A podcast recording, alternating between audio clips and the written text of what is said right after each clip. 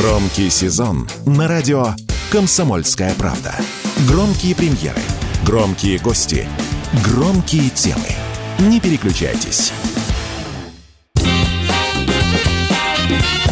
Был бы повод. Здравствуйте, я Михаил Антонов. Эта программа «Был бы повод» 10 октября на календаре и рассказ о событиях, которые происходили в этот день, но в разные годы, ждет вас в сегодняшней передаче. 1975 год, 10 октября. Академику Андрею Сахарову присуждается Нобелевская премия мира за бесстрашную поддержку фундаментальных принципов мира между народами и мужественную борьбу со злоупотреблениями властью и любыми формами подавления человеческого достоинства. В сообщении Нобелевского комитета говорится, что Сахаров бескомпромиссно и действенно борется не только э, с злоупотреблениями властью во всех их проявлениях, но и с равной энергией он защищает идеалы государства, основанного на принципе справедливости для всех. Вот как об этом сообщении о награждении Сахарова вспоминал уже находившийся в эмиграции Александр Галич. После чего я бросился звонить всем друзьям, которым я мог дозвониться, и даже Андрею Дмитриевичу, и я даже услышал голос из Москвы.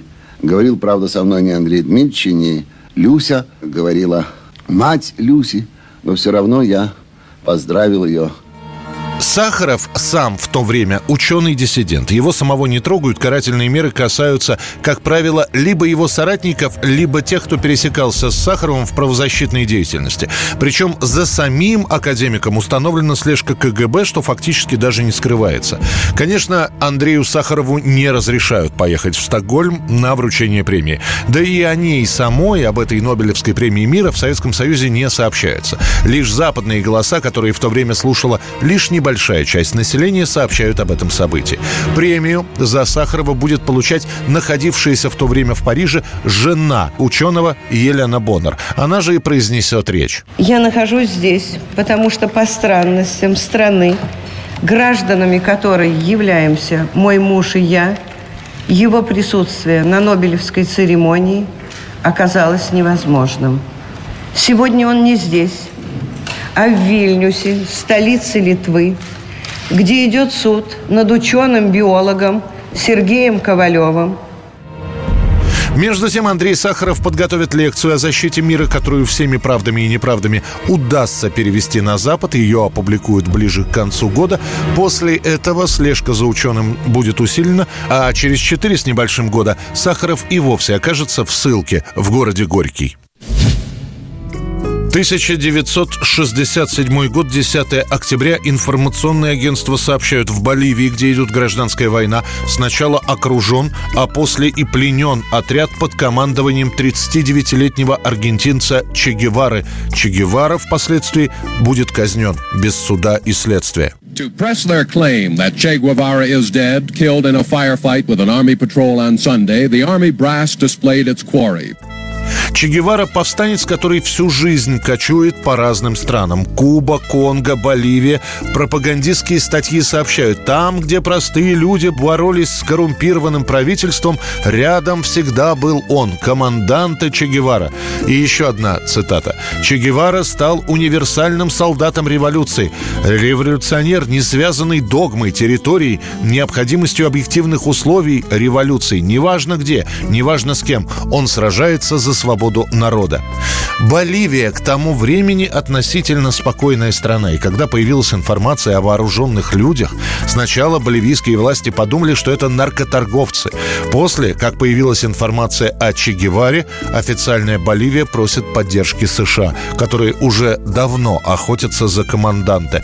Во время короткого боя Че Гевара будет дважды ранен и попадет в плен. В Боливии не существует смертной казни, то есть о расстреле по приговору суда дело в любом случае не идет. Однако все прекрасно понимали, что Че оставлять живым нельзя. Добро на устранение Гевары дает ЦРУ. Вначале хотят имитировать смерть в бою, но сержант выпустит в Че Гевару всю обойму. А после весь мир облетят фотографии, как пишут американцы, ликвидированного террориста. Однако погибший не в бою, а казненный без суда и следствия Че Гевара становится героем в СССР, в Боливии, в Чили, конечно, на Кубе, где часовую речь в память о друге произнесет Фидель Кастро.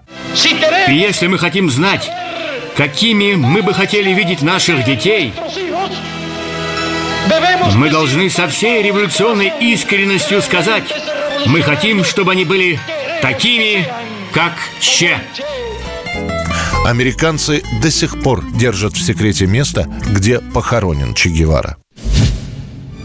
1989 год, 10 октября. Телезрители СССР узнают и открывают для себя новое имя. Теперь на всю страну известен 50-летний украинский психотерапевт, бывший врач лечебно-физкультурного комплекса Анатолий Кашпировский. Слухи о докторе, который исцеляет на расстоянии, причем лечит такие заболевания, которые считаются неизлечимыми, начинают появляться еще летом. А осенью, прямо по первой программе Центрального центрального телевидения начинается серия передач под названием «Сеансы здоровья врача-психотерапевта Анатолия Кашпировского». Программа выходит раз в две недели по воскресеньям. Я не знаю ничего интереснее на свете, чем телепсихотерапия.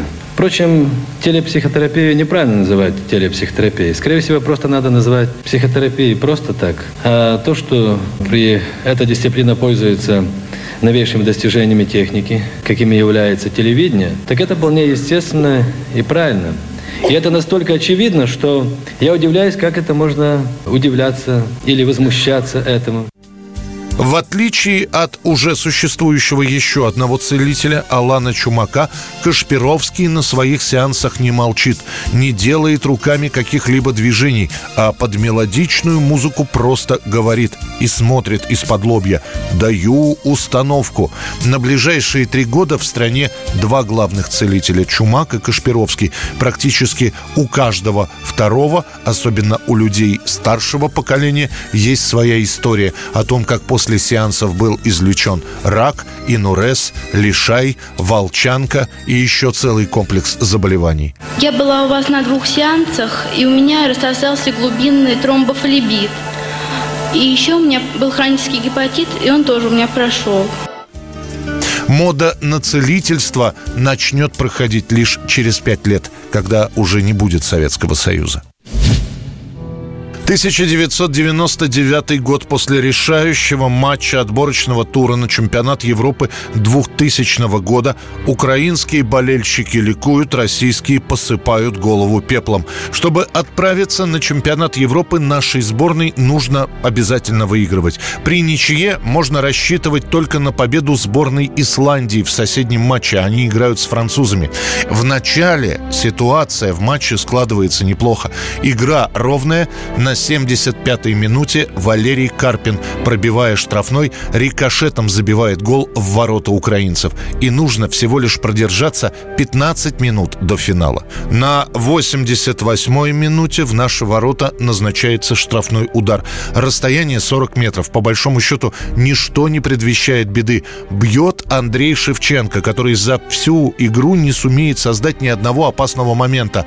Удар вратарь Александр Филимонов выходит ворот и, как кажется, берет мяч в руки, но вдруг выпускает его, и мяч закатывается в ворота.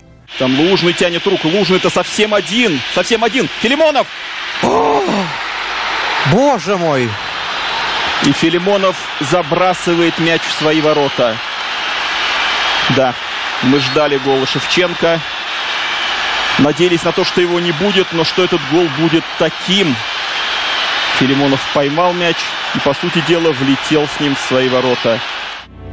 Счет становится 1-1, и к тому моменту в соседнем матче французы обыгрывают исландцев. Таким образом, Украина едет на чемпионат, Россия остается дома. На послематчевой пресс-конференции тренер сборной Олег Романцев назовет случившуюся игру катастрофой и откажется отвечать на дополнительные вопросы. В последующий год в адрес вратаря Филимонова обрушивается колоссальное количество критики. Как болельщики, так и пресса обвиняют вратаря в исключительно в его ничейном результате, утверждая, что своей ошибкой он перечеркнул все прежние достижения. Отчасти это скажется и на карьере Филимонова. Его пришлось продать из «Спартака», да и за сборную он перестает выступать.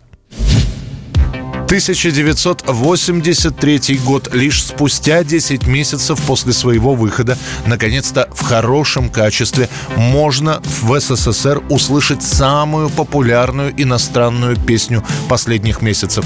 В октябрьском номере журнала «Кругозор» за 83 год выходит небольшая статья с приложенной к ней синенькой пластиночкой. На ней две песни дуэта Альбана и Рамнины Пауэр. Среди них та самая «Феличита». В самом самой Италии песня Феличита бьет все рекорды. Она несколько месяцев на первом месте в чартах. Также определенный успех у композиции в Германии, Нидерландах и Франции. Отрывок Феличиты еще летом покажут в одной из программ центрального телевидения, после чего туда, в Останкино, начинают поступать письма с просьбой показать песню полностью, а еще лучше выпустить ее. На долгие годы Феличита в нашей стране одна из любимых композиций итальянской эстрады эстрады. Это был рассказ о событиях, которые происходили в этот день, 10 октября, но в разные годы. В студии был Михаил Антонов. Встретимся с вами завтра. Был бы повод.